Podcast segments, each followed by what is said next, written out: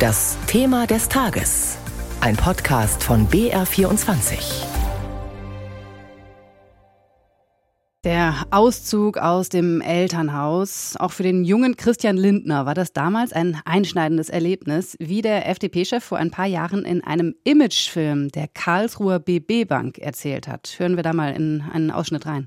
Meine erste Wohnung war bei mir in meiner alten Heimat im Bergischen Land in Wermelskirchen. Das ist auf dem Land ein Dachgeschoss.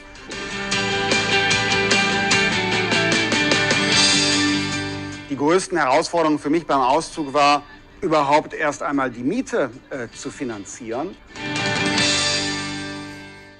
Lindner hat es geschafft, ohne finanzielle Hilfe der Eltern, wie er in dem Film auch noch betont. Und er hat es später auch geschafft, ein Zweifamilienhaus in Berlin zu kaufen, wert gut 1,6 Millionen Euro. Und das mit Hilfe der BB Bank, die ihm dafür hohe Kredite gewährt hat. Ein Thema jetzt auch für die Justiz und für uns Anlass zu fragen, was dürfen Politiker eigentlich und was nicht? Wo verläuft die Grenze zwischen Mandat und Privat? Wo fehlt Transparenz? Björn Darke bringt uns im Fall Lindner auf den aktuellen Stand. Die BB Bank ist mir von Grund auf sympathisch. So beginnt Bundesfinanzminister Christian Lindner laut Redemanuskript sein Grußwort zum 100-jährigen Bestehen der Genossenschaftsbank. Im vergangenen Mai war das. Ungewöhnlich ist es nicht. Ministerinnen und Minister geben regelmäßig solche Grußworte ab. Allerdings hat der Bundesfinanzminister nicht nur beruflich mit der BB Bank zu tun, sondern auch privat. Wie der Spiegel schreibt, hat sich Lindner dort mehrfach Geld für ein Haus geliehen. Auch das ist rechtlich erst einmal kein Problem, doch das Magazin hält die Konditionen für unüblich. Der FDP-Chef soll zur Absicherung der Kredite eine Grundschuld über insgesamt 2,8 Millionen Euro eintragen lassen haben. Das Haus hat laut Bericht aber gut eine Million Euro weniger gekostet. Die Spiegelautoren sehen in dem höheren Kreditrahmen eine ungewöhnliche Großzügigkeit der Bank und genau an diesem Punkt setzt wohl auch die Berliner Generalstaatsanwaltschaft an. Sie prüft, ob sie gegen Lindner Ermittlungen einleitet, ob der Verdacht der Vorteilsnahme besteht. Die Ermittler müssten also nachweisen, dass Lindner durch Sonderkonditionen einen Vorteil hatte. Lindners Anwalt weist das zurück. Alle Konditionen seien marktüblich gewesen. Das Haus habe aufwendig saniert werden müssen, deshalb die höhere Grundschuld weit über dem Kaufpreis für das Haus. Zwischen dem Grußwort und der Finanzierung besteht laut Lindners Anwalt kein Zusammenhang. Die Immobilienfinanzierung habe außerdem noch vor der Zeit als Bundesfinanzminister begonnen. Ob die Berliner Generalstaatsanwaltschaft Ermittlungen einleitet, ist offen. Unklar ist auch, wie schnell sie darüber entscheidet. In jedem Fall müsste der Bundestag vor Ermittlungen erst Lindners Immunität aufheben. Bisher gibt es aber nicht mal einen Anfangsverdacht. Björn Darke war das in unserem BR24-Thema des Tages. Politik, Lobbyismus, Kapital mit diesen Verbindungen beschäftigt sich Transparency International seit Jahren. Norman Löckel leitet für die NGO hierzulande die Arbeitsgruppen Politik und transparente Verwaltung. Und mein Kollege Florian Haas hat mit ihm gesprochen. Herr Löckel, wenn wir uns gleich mal Lindners Kredit anschauen, nach allem, was wir bisher wissen, wie bewerten Sie diesen Fall? Wir sollten natürlich zu diesem Zeitpunkt eine Vorverurteilung vermeiden. Was zumindest laut der Berichterstattung bekannt ist, sind die Bedingungen dieses Kredits sehr, sehr vorteilhaft, also nicht marktüblich. Ob das jetzt strafrechtlich relevant ist, hängt davon ab, ob es hier eine Absprache gab, also dass das eine mit dem anderen verbunden wurde. Das können wir jetzt nicht beurteilen, das ist die Arbeit der Ermittlungsbehörden. Das müssen wir abwarten. Politisch macht es natürlich unabhängig davon keinen guten Eindruck. Also Herr Lindner war ja bereits vor seiner Zeit als Minister einerseits Kunde, andererseits war er auch Fürsprecher dieser Bank. Hier wäre es natürlich klüger gewesen, bei seinem Eintritt in die Bundesregierung einen klaren Schnitt zu ziehen. Wie hätte so ein Schnitt aussehen können, dass Herr Lindner gesagt hätte, gut, ich mache zumindest so eine Grußbotschaft nicht mehr vielleicht? Einerseits das, oder andererseits, dass er eben seine Kreditbeziehungen zumindest nicht weiter fortführt, also weite Kredite aufnimmt. Da würde es jetzt wahrscheinlich vermutlich helfen, wenn er seine Konditionen, seine Kreditkonditionen offenlegen würde.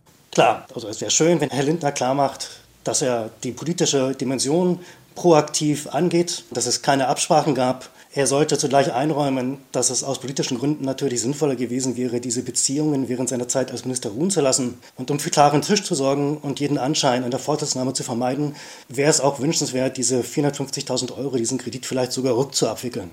Dennoch, die Kreditaufnahme an sich ist ja auch kaum strafbar, oder? Strafbar wird es dann, wenn es das als Gegenleistung für eine Tätigkeit gibt, die er in seinem Beruf ausübt. In diesem Fall also im öffentlichen Verhältnis, öffentlich-rechtlichen Amtsverhältnis. Aber Sie haben den Erfahrungswert, dass es in Deutschland in solchen Sachen selten zu Anklagen kommt.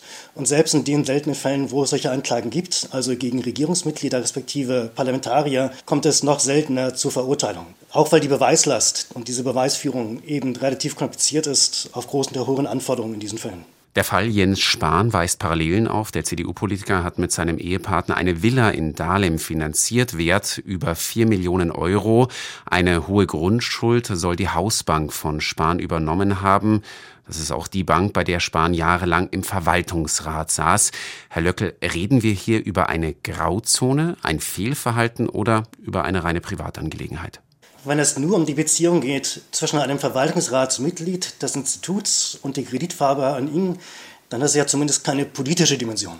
Die Frage ist dann, ob Herr Spahn in seiner Tätigkeit als Minister oder vielleicht zuvor als Abgeordneter eine Art Einfluss ausüben konnte oder ob sich da ein Interessenkonflikt ergibt. Wenn das nicht der Fall gewesen ist, dann wäre das zumindest erstmal nicht sonderlich problematisch, auch wenn es natürlich auffällig ist, da gebe ich Ihnen recht. Die Fälle Lindner und Spahn haben in der deutschen Öffentlichkeit bisher vergleichsweise wenig Empörung ausgelöst, vor allem wenn man das mal vergleicht mit dem Fall Wulff. Der damalige Bundespräsident war unter anderem ebenfalls über eine umstrittene Hausfinanzierung gestolpert, sogar ein geschenktes Bobbycar wurde gegen ihn ins Feld geführt damals. Sind wir inzwischen alle weniger streng? Nun ja, an den Bundespräsidenten legt man eben noch deutlich höhere Ansprüche, der ja auch als moralisches Vorbild der Nation gilt. Wobei man natürlich sagen muss, er wurde ja am Ende dafür nicht verurteilt. Also er wurde ja dann am Ende freigesprochen. Ob wir jetzt weniger streng sind, das sehe ich gar nicht so. Also wir haben ja 2021 gesehen, auch gerade während der Corona-Pandemie, dass es eine hohe Sensibilität in der Öffentlichkeit und in den Medien bei diesem Themenbereich gibt. Das hat ja der CDU damals wahrscheinlich sogar den Wahlsieg gekostet. Bleiben wir einmal kurz bei den Maskenaffären, die Sie eben erwähnt haben. Das wurde viel kritisiert. Einige Politiker, speziell auch in Bayern, haben damit exzellent verdient mit den Corona-Schutzmaterialien. Auf der anderen Seite sehen wir Beamte, die nicht einmal kleinste Geldgeschenke annehmen dürfen. Passt das denn zusammen? Eigentlich nicht. Das ist das Entscheidende. Die Politiker haben natürlich eine Vorbildfunktion und insbesondere, wenn ein Politiker Regierungsmitglied ist, ist er natürlich auch Vorgesetzter der Beamten in seinem Bereich. Und es ist schwer nachvollziehbar für die Öffentlichkeit, warum hier für den Minister weniger strenge Regeln gelten. Und da müsste man nachschärfen. Würden Sie es unterschreiben, wenn ich sage, die meisten Politiker und Politikerinnen in Deutschland sind integer, sie handeln im Sinne des Volkes und sie nutzen ihre Stellung nicht zu privaten Zwecken aus? Das muss man, denke ich, immer wieder betonen. Die Fälle, die so skandalträchtig bekannt werden, das sind tatsächlich Einzelfälle. Das ist auch unser Eindruck, die natürlich dem Ansehen der Politik schaden. Es sind ja leider oft die führenden Abgeordneten und Politiker, die eben besonders hier auffällig sind. Das ist natürlich problematisch. Und zu letzteren zählte auch die frühere Vizepräsidentin des EU-Parlaments, Eva Kaili. Als Reaktion auf diesen großen Korruptionsskandal sollen die Transparenzregeln verschärft werden. Wohl am Montag werden die Reformpläne in Straßburg bekannt. Da halten wir Sie natürlich auf dem Laufenden. Das war unser BR24-Thema des Tages.